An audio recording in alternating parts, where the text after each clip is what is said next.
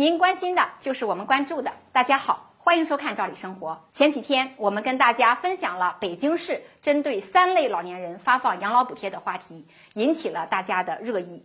很多人都问呢，除了老年人的养老补贴，大家还有哪些补贴待遇可以领呢？提到补贴啊，事关大家的钱袋子。确实应该格外关注。今天我们就来梳理梳理各地呢比较典型的一些补贴。当然，我们还要提醒大家，有些补贴它具有全国性的特点，比如啊独生子女补贴、取暖补贴、高龄津贴、稳岗补贴、社保补贴等等。还有一些补贴它具有地域性的差异，具体还是要以当地的规定为准。今天我们重点谈谈。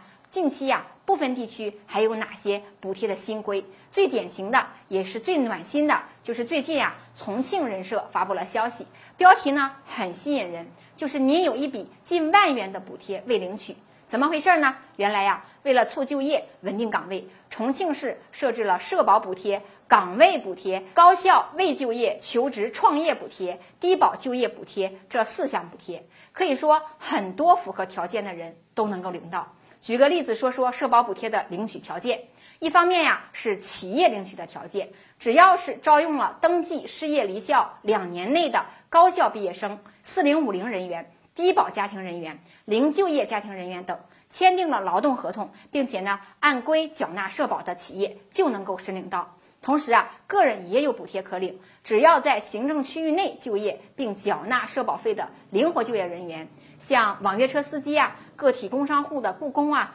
没取得工商营业执照的小商贩，以及呢家政服务人员等等，也有机会领到社保补贴。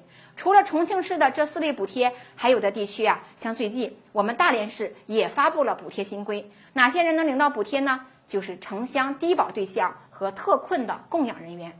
相信啊，很多地区对这两类人也都是有特殊照顾的。今年啊，大连市十月份的发放标准是每人每月九十二点五元。还有的地区，我们注意到，近期为了对抗物价上涨，还发放了价格临时补贴。像北京、山东、安徽、吉林、贵州啊等地区，都纷纷的发布了价格临时补贴的规定，为大家送去了温暖。